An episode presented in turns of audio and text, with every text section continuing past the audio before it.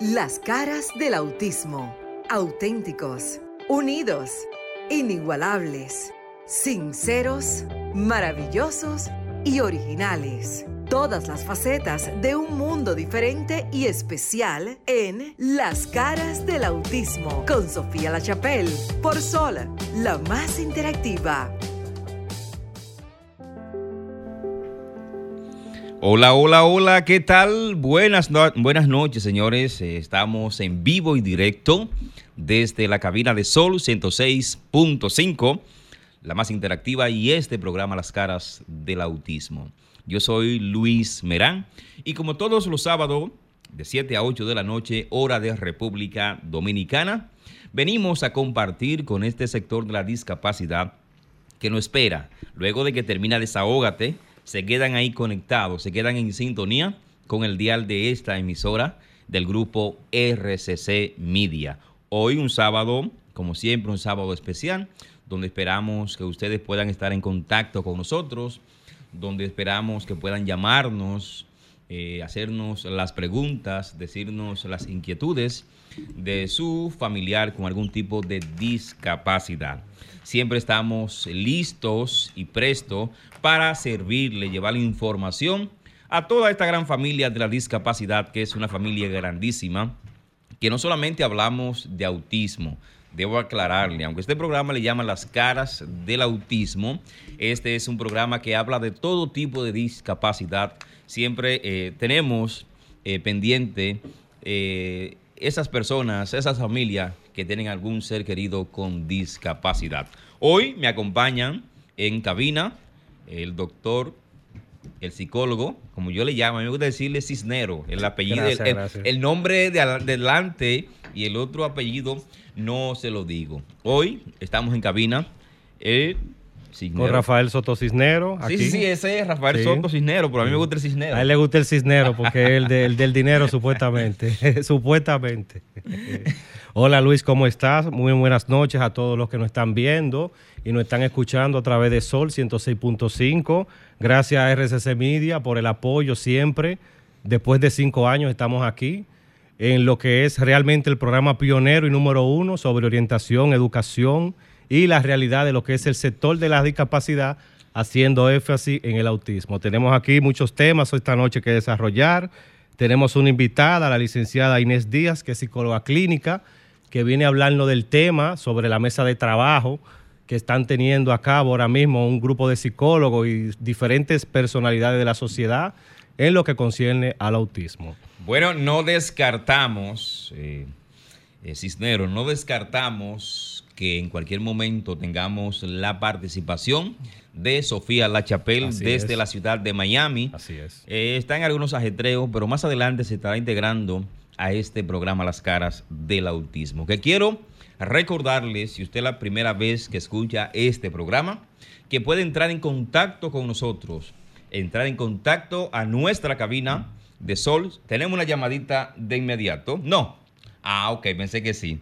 Pero bueno, vamos a estar dando los números telefónicos. Si está en República Dominicana, Estamos en vivo. Comunícate 809-540-1065.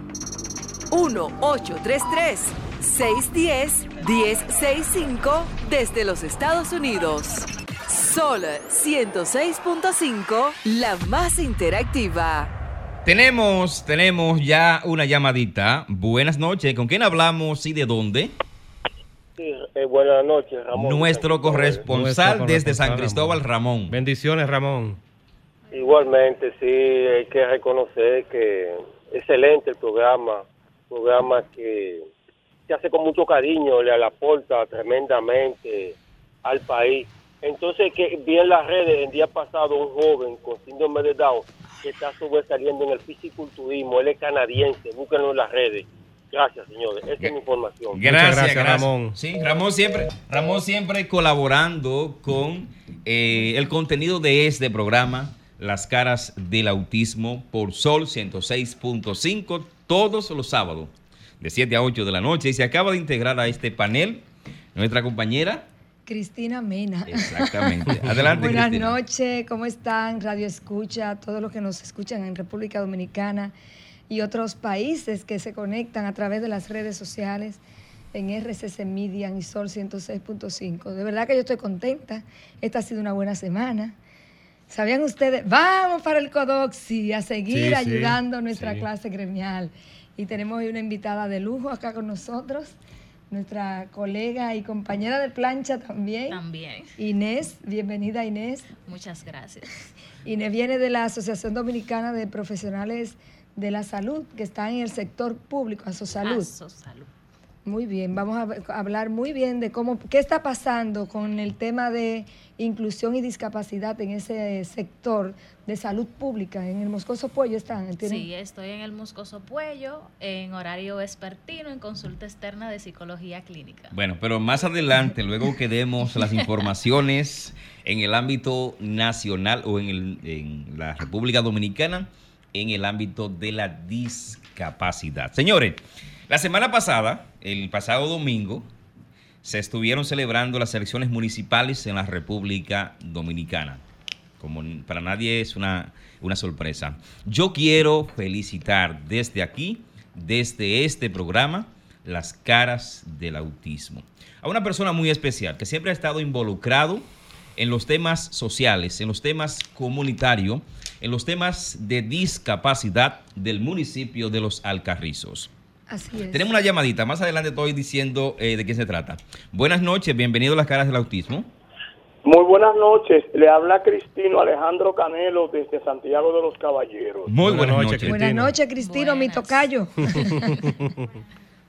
Miren, a propósito de este programa, qué bueno que ha surgido un programa de personas que la sociedad muchas veces lo tiene olvidado, incluyendo los administradores que administran el Estado.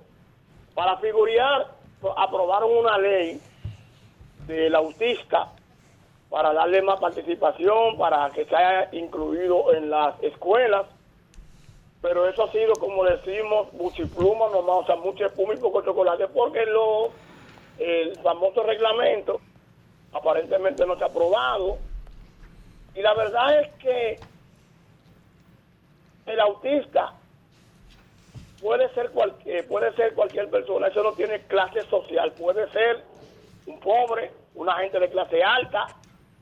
Y yo no entiendo cuándo de una vez y por todas los administradores del Estado, entiéndase los gobiernos, porque el Estado somos todos, va a entender que las leyes son para que se cumplan. Y si no hay el presupuesto o cómo hacerse, mejor para que mejor que no se aprueben para que no haya tanto figureo en la prensa, tantas páginas de periódico. Buenas noches. Gracias. Gracias por esa llamada. Cristino, eh, Cristina le quiere decir algo. Mi querido Tocayo Cristino, casualmente hoy vamos a hablar de ese tema. Miren, en términos generales, quiero hablarle a todo el que nos sigue y esta pregunta que ha hecho nuestro radio escucha desde la ciudad de Santiago. Cuando se aprueba un proyecto de ley, en este caso él habla de manera específica de la ley de autismo, lo posterior a una aprobación es crear las, los instrumentos y los protocolos para poder dar respuesta social ante lo que es una ley aprobada desde el Congreso. Yo les voy a poner un ejemplo sencillo. Hoy es la ley de autismo, pero cuando se aprobó la ley de, de atención integral a la primera infancia, en donde se prioriza para la asistencia en ese programa de atención integral a primera infancia a los niños que tengan algún tipo de necesidad específica de apoyo o de discapacidad, esa ley fue aprobada, o sea, se aprobó mediante un decreto en el 2012. En el 2012 se hicieron consenso con diferentes actores para poder diseñar el modelo de atención y nos llevó prácticamente cuatro años abrir la primera estancia infantil del Estado. ¿Por qué? Porque no es tan sencillo como tomar una ley y ejecutar. Número uno, existen procedimientos administrativos que se tienen de rigor.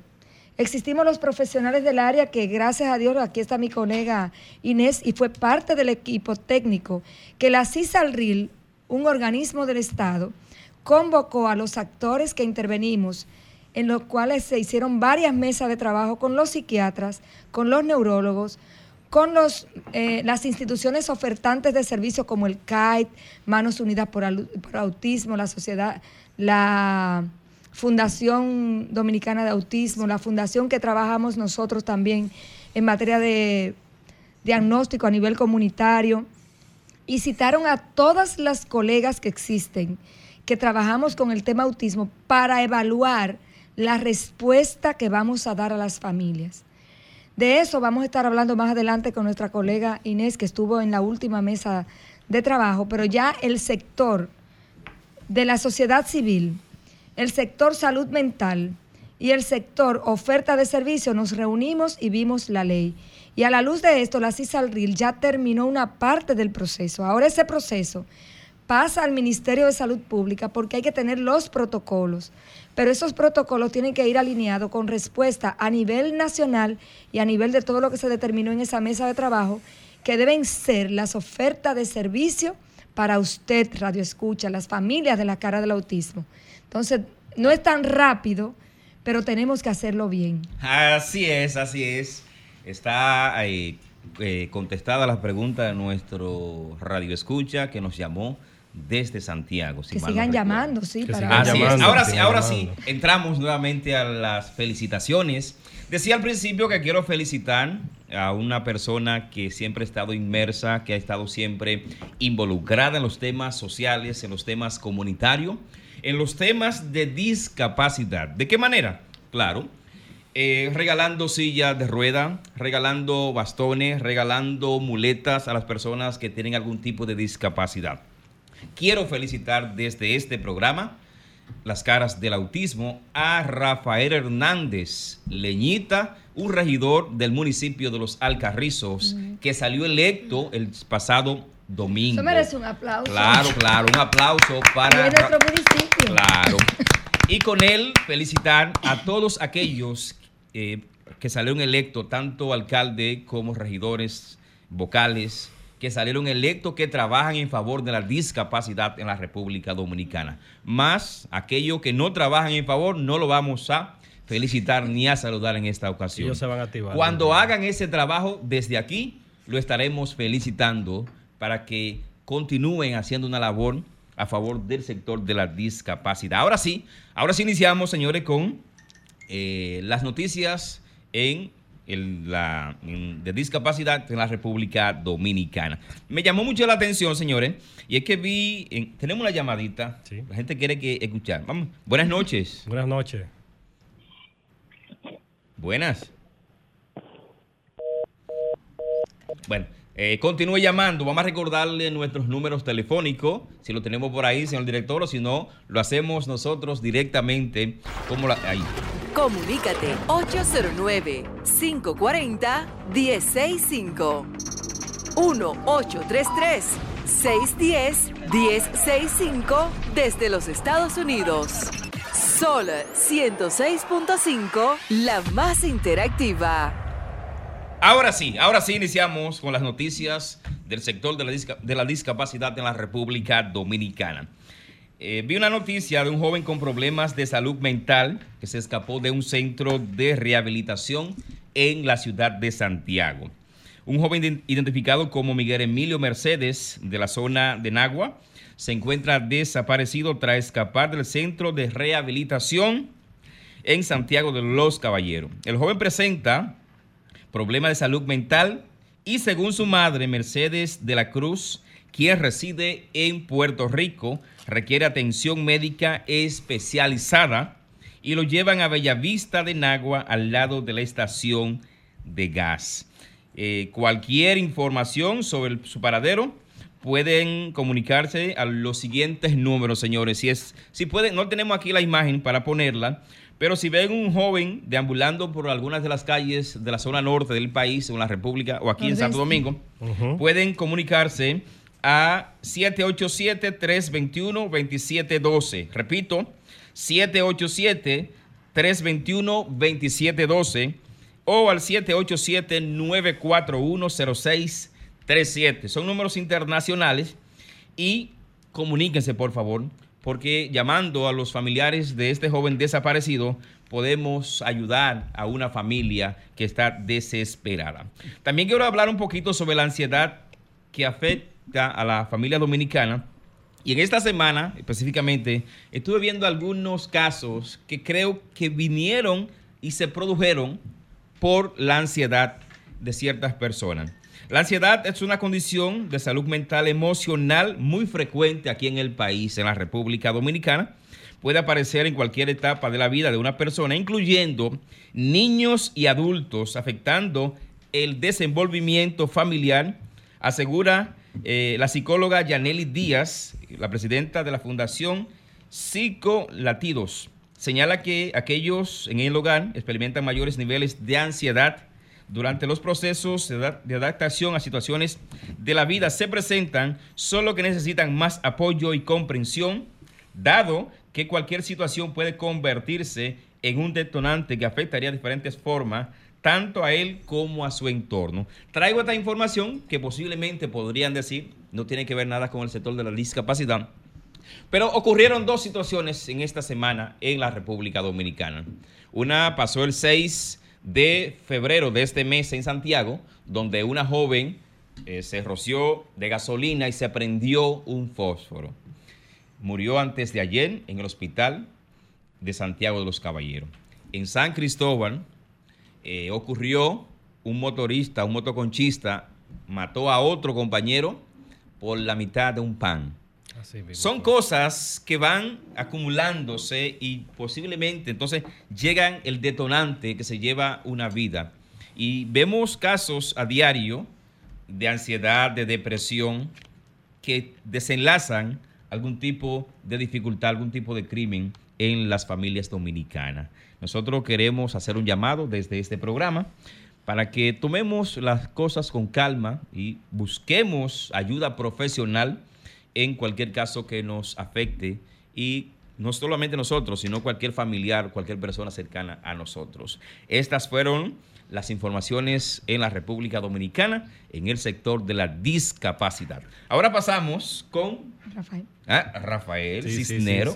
Buenas noches, compañero. Hola, querida Cristina. Hola, ¿Cómo está todo? De verdad, muy contento. Los patines, los patines. Sí, sí, sí. Me siento muy feliz realmente. No traiste nada, no nada, Cristina. Sí, sí. ¿Eh? No, es que esa mujer ahora mismo está tirando plancha y...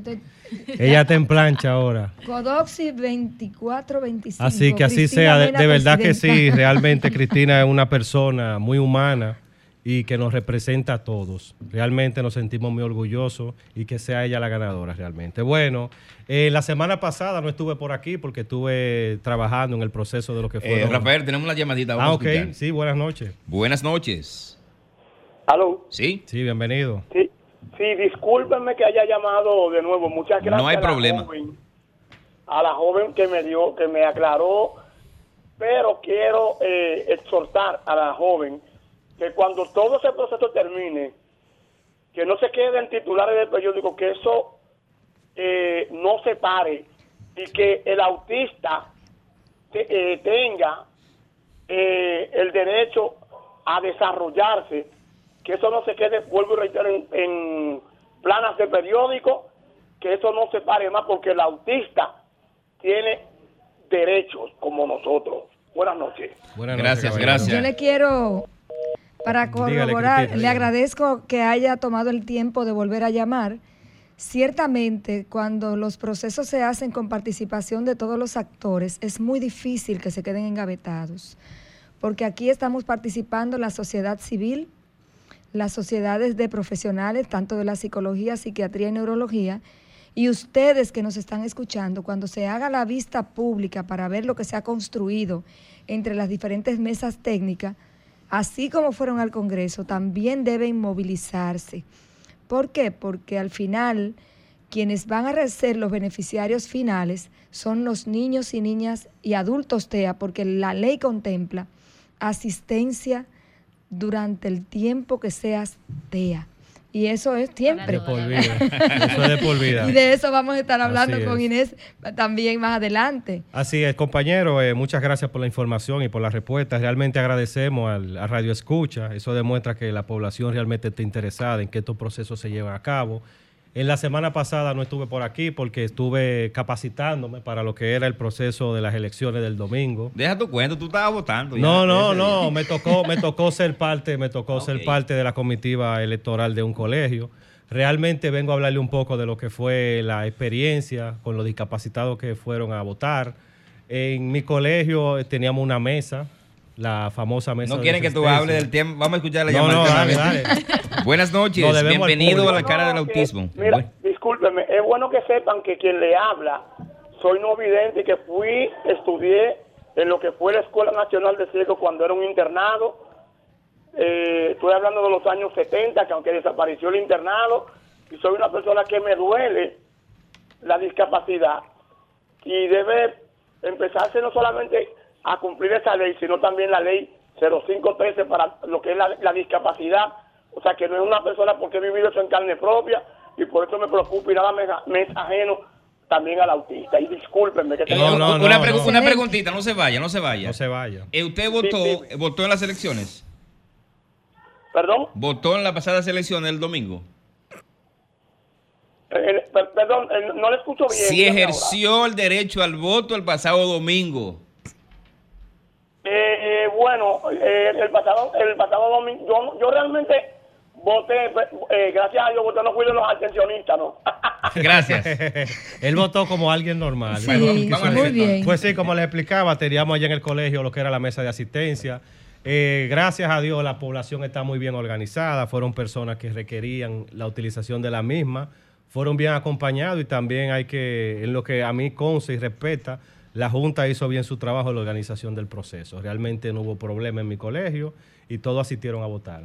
En la otra parte que quiero tocar también, porque realmente ese tipo de llamadas a mí me llegan al corazón, porque uno se da cuenta que la gente está comprometida, que la gente entiende que aquí se está trabajando con leyes y que aquí en esta mesa ahora mismo, en lo que es la cara del autismo, contamos con Cristina y con la licenciada Díaz, que son personas que son protagonistas de la ejecución de esas leyes. Este programa, eh, no sé si ustedes lo, crean o no, pero este programa lo ve mucha gente, mucha gente que está comprometida con lo que es sector de discapacidad, muchas familias que necesitan tener informaciones a tiempo que nosotros podemos dárselas, tanto por ser psicólogos clínicos, también por ser padres. Todos los que estamos aquí tenemos un familiar con alguna discapacidad o con autismo. Pero sí, este programa está comprometido con que la ley se cumpla. Somos la voz de muchas familias que no tienen esa voz.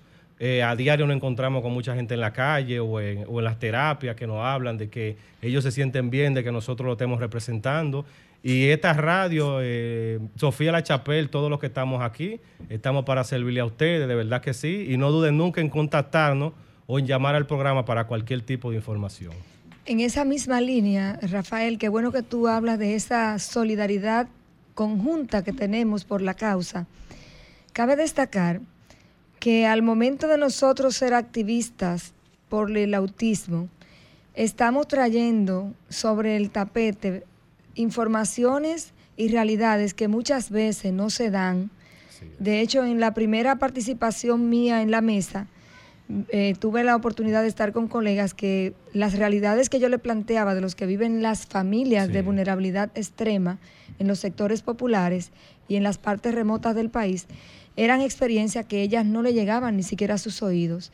Y esto les dice a ustedes la, el nivel de compromiso que el Estado está asumiendo con esto y el nivel de compromiso que tenemos la sociedad civil y profesionales para que la ley sea todo un- un éxito. Sin embargo, es importante eh, destacar que usted que nos escucha es tan responsable como los que estamos en la mesa. Usted es tan responsable. Usted tiene que comunicar qué está pasando. Cuando se le convoque debe estar allí presente. Pero sobre todo hay algo muy importante. Esta semana a mí me pasó un evento que me dejó un poquito eh, impactada.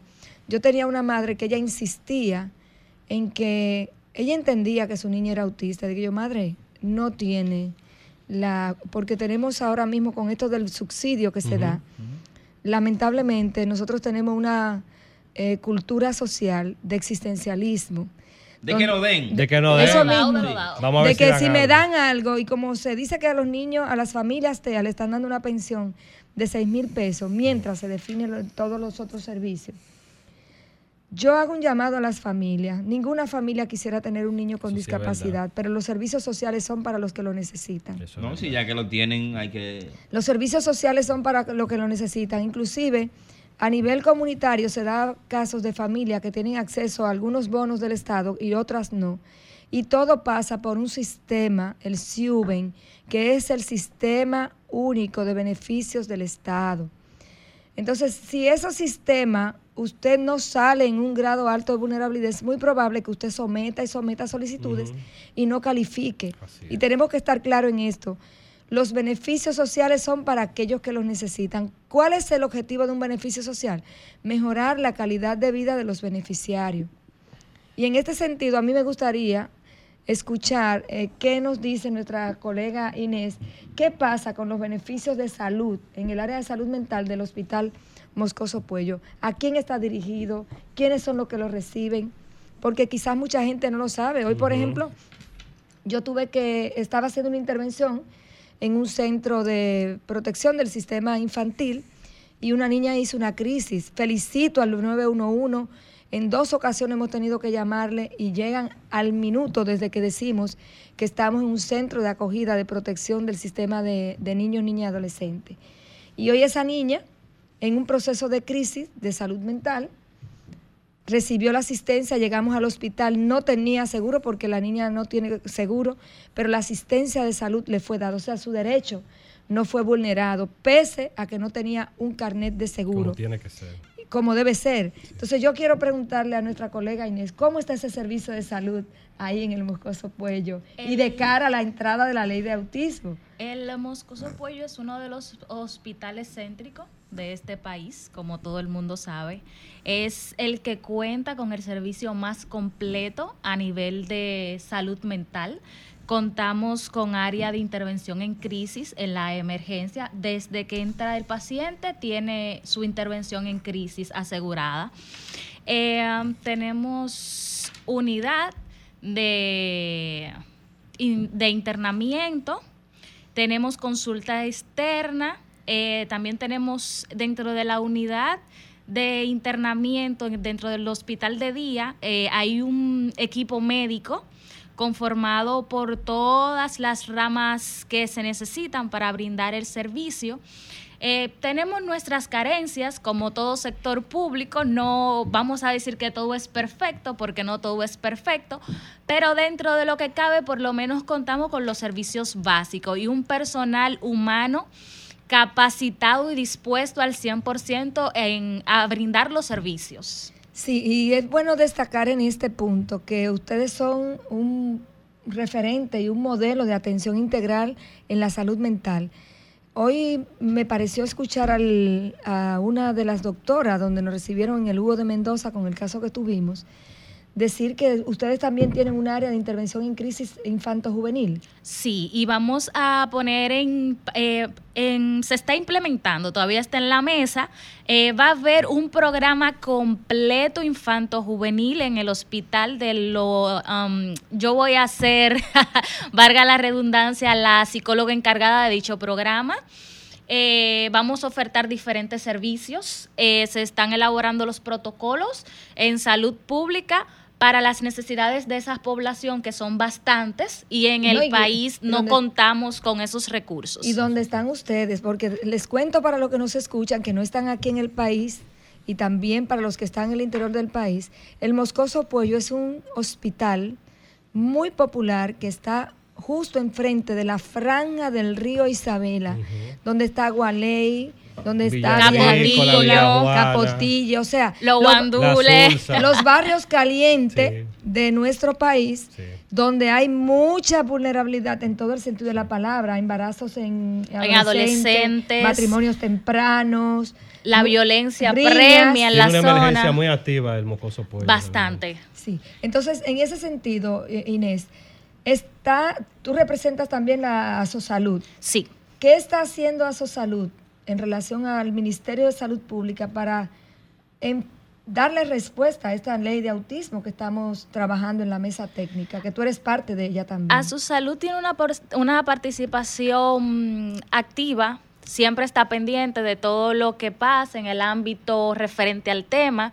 Eh, va de vez en cuando de cuando en vez al ministerio, entra, toca las puertas las oficinas, habla con las personas encargadas en el manejo de dicho protocolo, eh, trata de, dentro de lo posible, eh, llevar la voz de las necesidades, de las carencias, de la demanda a nivel de población, la demanda de los profesionales que necesitan ser formados, porque eh, tenemos una ley, pero no tenemos el personal eh, académicamente formado para poder brindar los servicios. Entonces, tienen que, dentro de los protocolos, crear también el recurso humano. Es un trabajo bastante largo, pero se puede lograr.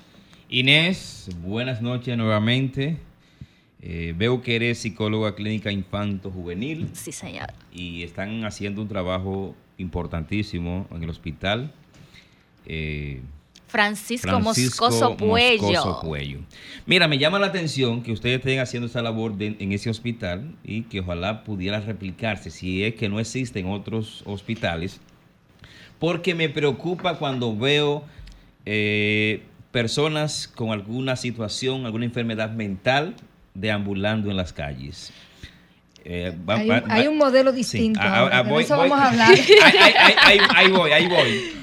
Eh, que siempre nosotros hemos criticado, hemos eh, dicho que el gobierno debe eh, hacer una área donde puedan poner esas personas y estén dejen están deambulando las calles. Es un tema muy amplio. Muy amplio, muy amplio. y de muchos recursos. Y de muchos recursos. Ahora bien, la inquietud mía viene que si ustedes solamente trabajan en este momento con infantes y juveniles. No, no, no. no. Con todas Nosotros somos un hospital completo. Me responde completo ahora. ¿Y qué debemos hacer si tenemos un familiar, alguien cercano con alguna eh, enfermedad mental que necesita ser intervenido para entonces llevarlo allá?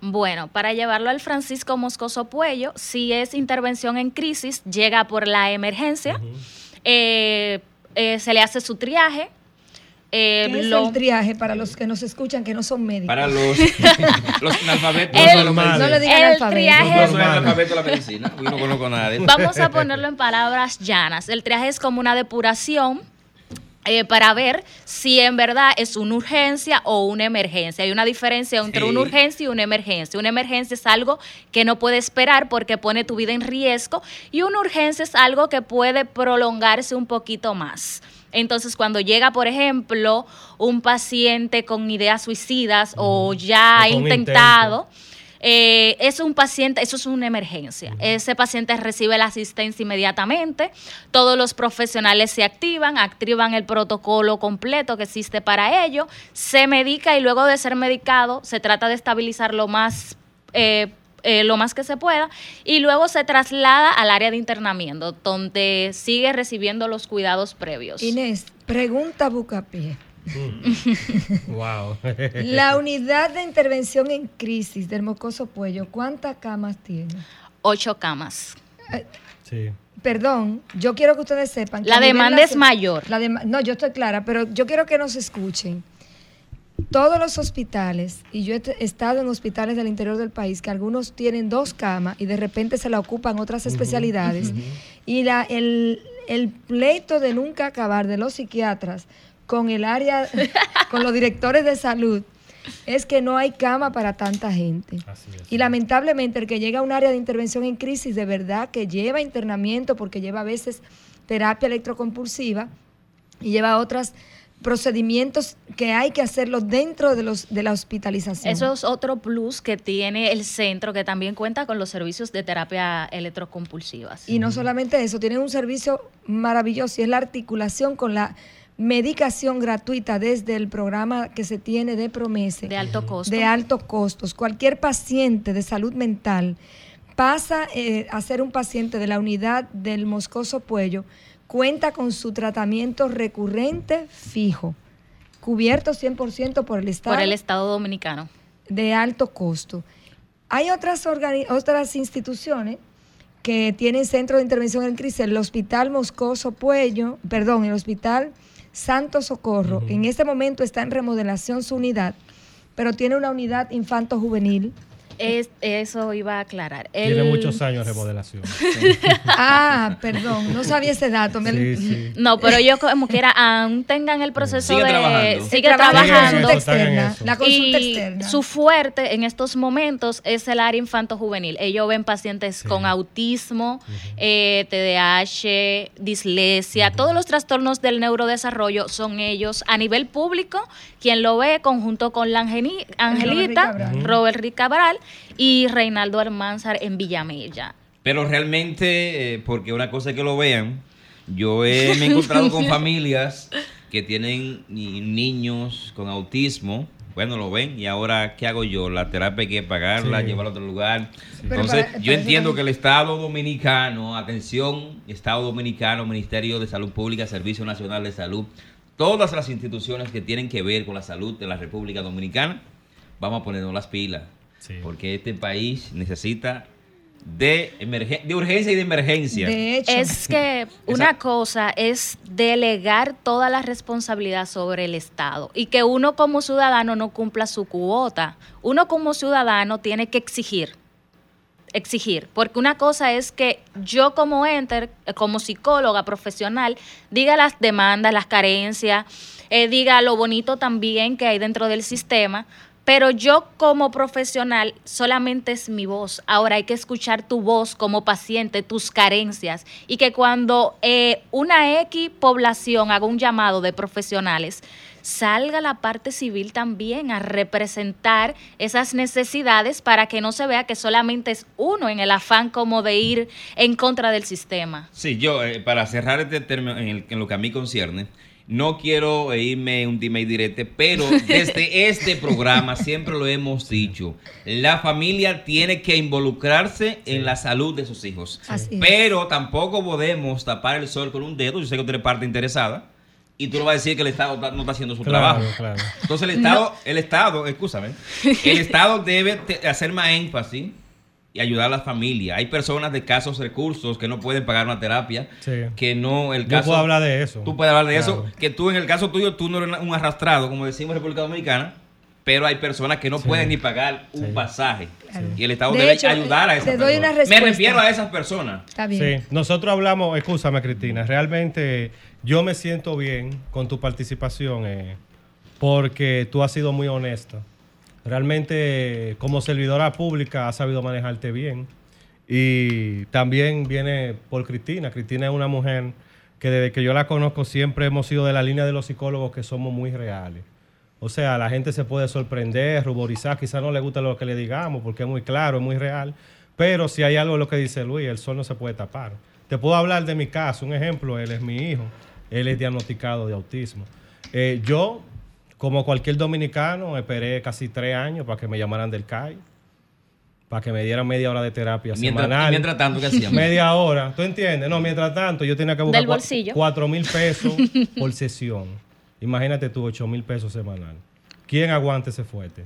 El dominicano ¿Tú promedio no está Entonces- preparado entonces, para, para ese nosotros, diagnóstico. los que pagamos ese dinero, que pagamos impuestos, que en mi casa yo pago hasta la funda de basura que está al frente, le exigimos al gobierno. Aquí hay eh, damas de negro, eh, la Liga del Autismo, eh, todo, todo lo que tenemos familiares con discapacidad, créeme que le exigimos. El hecho de que yo esté aquí ahora mismo, eh, compartiendo mi experiencia, mi conocimiento, exponiendo mi vida prácticamente como un libro abierto para que todo el mundo la, la tenga y la mire, es una exigencia. Una demanda. Claro, porque nosotros entendemos que a través del medio nosotros podemos llegar a hacer algo. Entonces, realmente con, contigo y con Cristina, eh, yo los exhorto a que sigan en esa lucha, en esa mesa, porque nosotros sí realmente estamos reclamando ese derecho. Queremos recordarle, si usted se acaba de sintonizar este programa, Las Caras del Autismo, que puede llamarnos, puede llamarnos, el control nos pondrá eh, ahora mismo los números telefónicos para que usted llame, usted nos pregunte, nos diga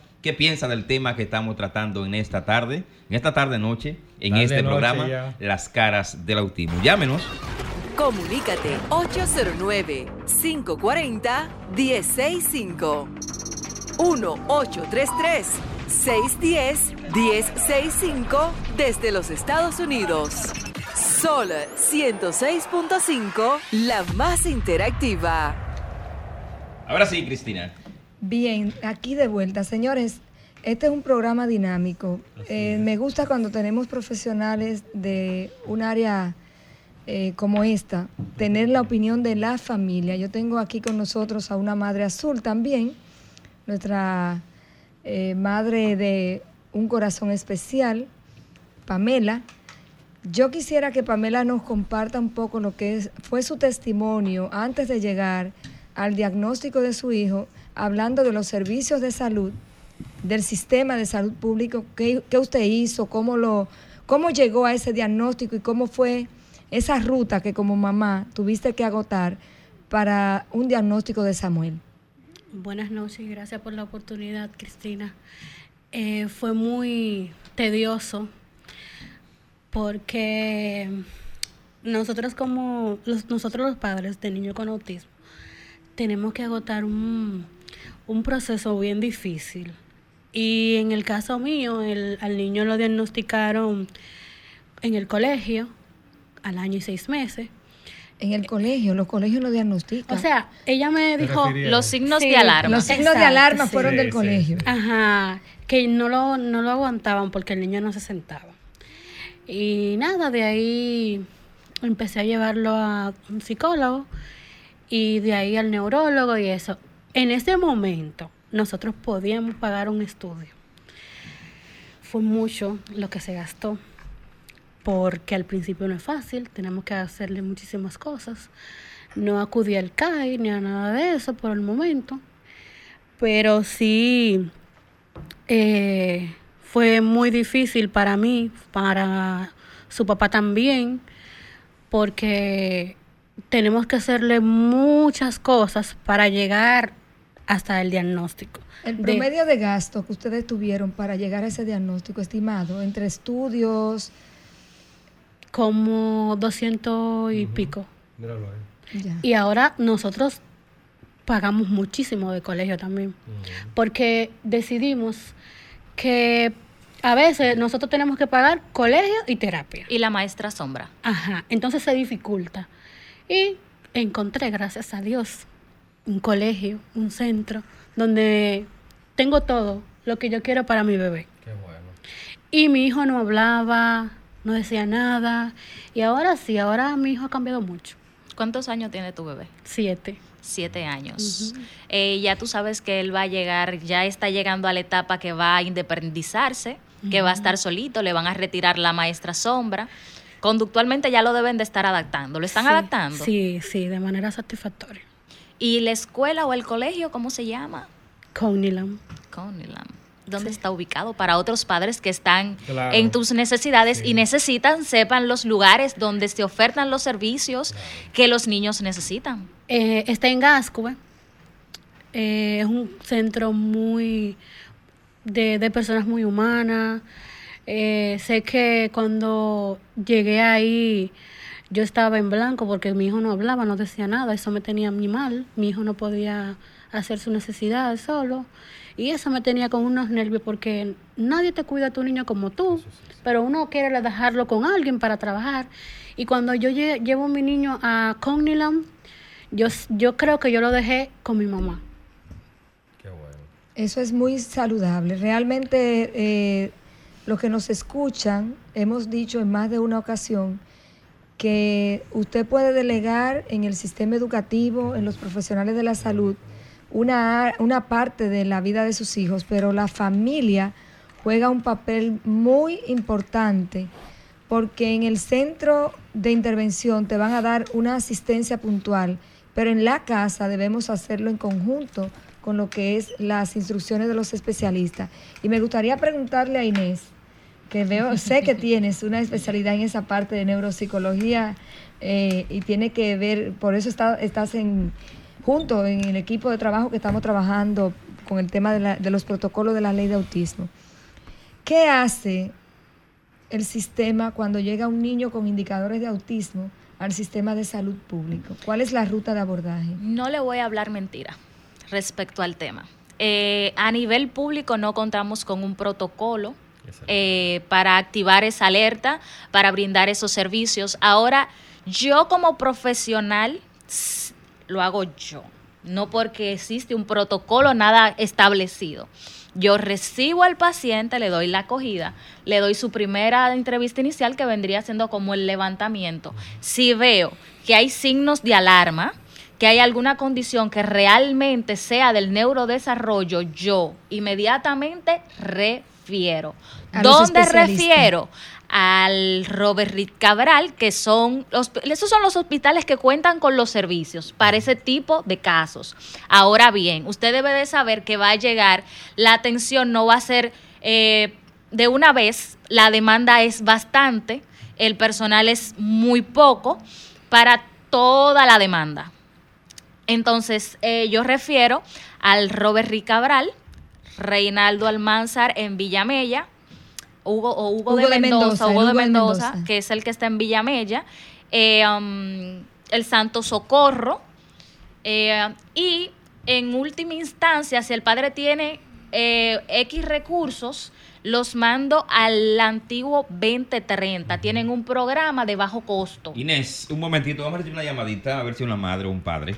Buenas noches, bienvenido a las caras del autismo habla la profe de la zona oriental. Oh, Pero la profe, lo tenía votado. No, espérese, yo no llamo, ¿tú sabes por qué? Ay, porque yo a veces me encuentro como atada de las manos. libérese, libérese. Libérese. Rompa No, esa no, no, no, no, porque déjame contarte. Tú sabes, hay una situación que yo quiero que ustedes se den cuenta. ¿Usted sabe qué está pasando ahora? Díganos, Muchos díganos. colegios están haciendo, en los cuidos tienen, cogen todos esos muchachos. Y yo tengo un testimonio propio de alguien que tiene un niño así. Entonces cogen todos esos muchachos con todas las condiciones. Pero yo me pregunto, porque yo veo los maestros y les Inclu- pregunto, inclusión forzada se llama eso. no, pero yo quiero que tú veas qué es lo que sucede. Cogen porque los Me chelitos encanta son que la maestra llame, Claro. porque ella trae unas informaciones de, primera línea. Y, y puntuales. Oye, porque, oye lo que pasa, por eso el dinerito es bueno. Sí. Claro. Tú, por ejemplo, coge un papá, un niño que tiene su... pro- Mira, yo tengo un, un, es- un alumno que fue mío. Y el otro día yo veo la niña que la llevan para, el, para ese colegio. Y yo veo la niña caminando en puntita. Cuando yo la veo, yo hasta los pelitos se me pararon. Pero me quedé callada, ¿no verdad? Yo conozco las maestras de ahí, yo le pregunto, ven acá, y ustedes le están, ustedes van, hay una psicóloga que viene aquí, que evalúa a esos muchachos, ¿qué es lo que ustedes hacen? Señores, la gente le está cogiendo el dinero a la gente y no tienen las capacidades ni tienen el monitoreo para esos casos. Y eso no está pasando a nosotros en el sistema público. Mira, ahora, por ejemplo, en la Regional 10, dice que cojan todos esos muchachos. Pero yo le preguntaba a la encargada de, de psicología, yo le digo, ¿y ya esos maestros le dieron el entrenamiento para manejar esos casos? No, tú sabes que eso es pues, después, que qué sé yo, que digo yo, mira, yo te voy a decir una cosa, por eso es que nosotros estamos que ya no creemos ni en nosotros mismos. Lo dijo. Gracias, profe, por llamarnos. maestra. Esa es la realidad. Tenemos a Sofía por ahí en la línea telefónica. Buenas noches, Sofía. Bienvenida noches, a este programa. Adelante. ¿Qué tal, Luis, Cristina, Rafael? Yo amo a la maestra. Sí, yo también. Sí, sí, sí. La amamos. Y bueno, déjame saludar formalmente a todo el público que escucha las caras del autismo y a ustedes, mis compañeros. Gracias porque son el bastón. Yo siempre he dicho, este programa no es de Sofía, este programa es del público que escucha Sol 106.5 FM, de la gente que tiene hijos con condiciones especiales, de RCC Media que nos ha dado este espacio para que podamos ser la voz y la cara de todo el que necesite. Pero yo me pregunto, ¿y cuándo es que va a cambiar esta realidad de los diagnósticos? ¿No se supone que el CONADIS en República Dominicana, como lo es en otros países, sea esa institución que fiscaliza que estos profesionales estén avalados para poder realizar los diagnósticos? Eh, es lamentable que 5, 10, 15, 20 años, porque conocemos personas que tienen hijos con 40, 50 años en el sector discapacidad, bueno, pero más recién en el tema del autismo, que es el más complicado para un diagnóstico certero. Y solo nos queda decir que necesitamos profesionales éticos, íntegros y que tengan conciencia. más que corazón, porque el corazón a veces nos traiciona, ¿verdad? Cuando, sí, el corazón traiciona en el amor, en el dinero y en tantas otras cosas. Pero qué cosa tan lamentable, pero yo confío también en los padres que aprendan y se eduquen. La base de este programa siempre ha sido que padres y cuidadores seamos los que aprendamos sobre las condiciones de nuestros hijos, para que nadie nos agarre por el pelo, para que nadie piense que somos tontos, sea de gratis o pagando, usted pueda darse cuenta cuando alguien es un farsante y no está haciendo su trabajo en cualquier área. Eh, sé que Cristina me habló de que hay un tema con relación a unas nominaciones eh, para el Colegio de Psicólogos en República Dominicana. Yo sé que Luis tiene su hijo, sé que Rafael, el doctor que no está, no sé si Maritza logró llegar, pero este equipo, y ustedes no lo saben, el público, eh, yo me siento muy preocupada a veces por la calidad del contenido que ofrecemos. Sabemos que en República Dominicana y otras latitudes ya hay programas que han sido como parte del nacimiento de este, y yo solo le exhorto a quien venga a hablar de autismo y otras condiciones, que tampoco nos agarren en solamente un tema de testimonio y testimonio. Creo que cada día más hace falta hablar con profesionales multidisciplinarios que hablen de temas mm, de diagnósticos y de condiciones de vida, porque la tecnología está cambiando mucho también pero la parte humana y profesional no debería cambiar nunca y es la ética. Así que nada, el llamado es a que si usted está escuchando este programa y usted se quiere informar, sintonícenos cada sábado, pero también haga su tarea. La internet es la biblioteca del mundo. Usted la usa para bien o para mal. Compañeros, yo los dejo allá en el estudio. A ver si despedimos ya eh, prontito el programa y agradecer siempre a todo el que hace posible este espacio. Yo voy a seguir por aquí escuchando los últimos minutos y creo que tengo también ahí, me dijo Cristina, una invitada, felicidades. Me disculpan que no estuve conectada todo el tiempo, estoy en la ciudad de Miami, pero tuve eh, una situación con una, una persona que tuvo un accidente en la carretera, por lo cual no me pude conectar, pero mi corazón siempre está puesto en lo que hacemos, no yo, lo que hacemos todo este equipo, porque es una gran responsabilidad, digamos, a miles de personas gracias a esta plataforma. Y estar frente a un micrófono, señores, se lo he dicho siempre, no es cualquier cosa. O exhortación. Estamos en un año de política en Estados Unidos y en el resto del mundo, casi todos los países. No nos apasionemos con temas políticos cuando hablamos de discapacidad.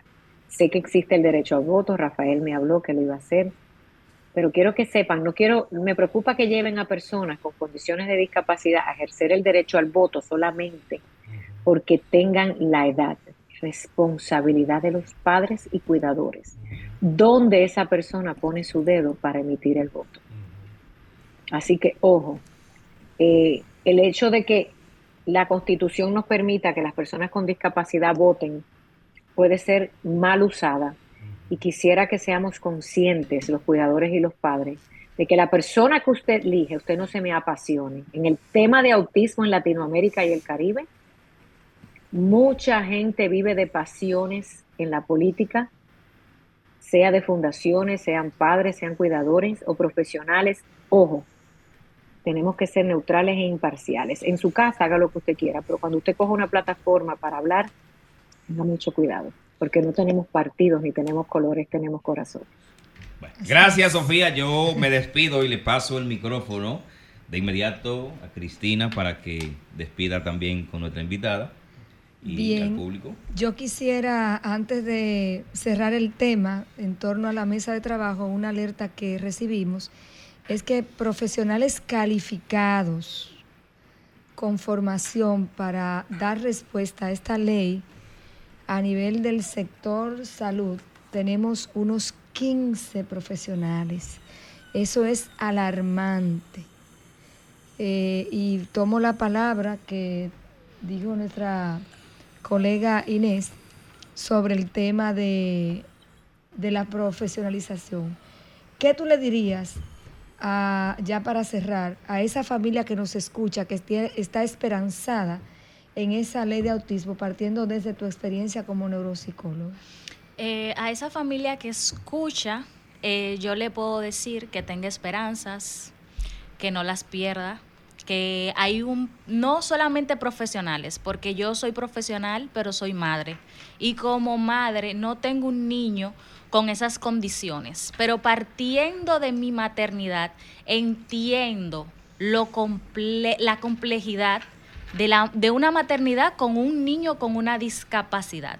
Y voy a aprovechar el escenario para hacer un llamado porque necesitamos una, una cita que nos recibe el doctor Mario Lama para hacerle una propuesta para capacitar personal, mm, eh, no solamente psicólogos, también los médicos, por vía del Ministerio de Educación. Ok. Un llamado al doctor Mario Lama, director de salud mental del Sistema Nacional de Salud, y con eso nos despedimos de ustedes. No sé, Rafael. Sí, yo me quisiera despedir también. Hasta el próximo sábado. Muchísimas gracias a las invitadas, a la madre que está aquí. Gracias. A Y- y al público a la- a- al también y a la gente que estuvo muy activa con la llamada. Muchísimas gracias. De verdad lo apreciamos mucho. Así que Hasta la próxima hasta semana. La próxima, Próxima semana, semana. la cara del autismo por Sol 106.5 RCC Media. Sol 106.5, la más interactiva. Una emisora RCC Miria.